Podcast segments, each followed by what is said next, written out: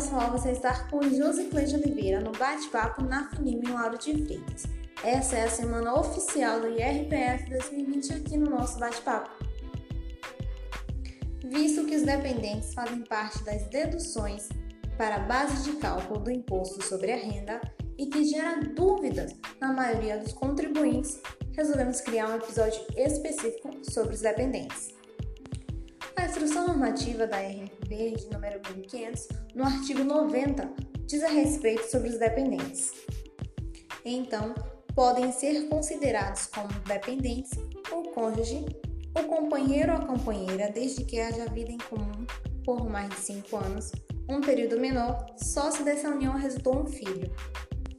Pode ser considerado também a filha, o filho, a enteada ou enteado de até 21 anos de até 24 anos se estiver cursando ensino superior ou escola técnica de segundo grau.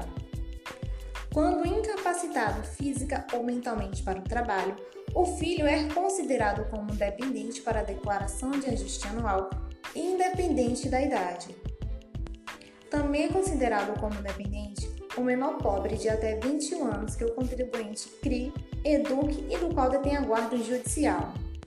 No caso de filhos de pais separados, o contribuinte pode considerar como dependentes os que ficarem sobre sua guarda em cumprimento de decisão judicial ou acordo homologado judicialmente.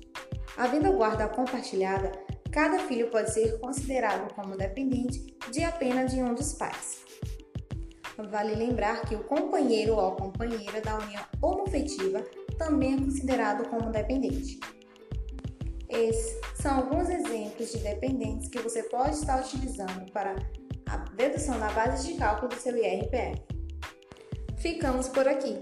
Essas e outras informações você só encontra aqui no bate-papo na Funime Lauro de Freitas.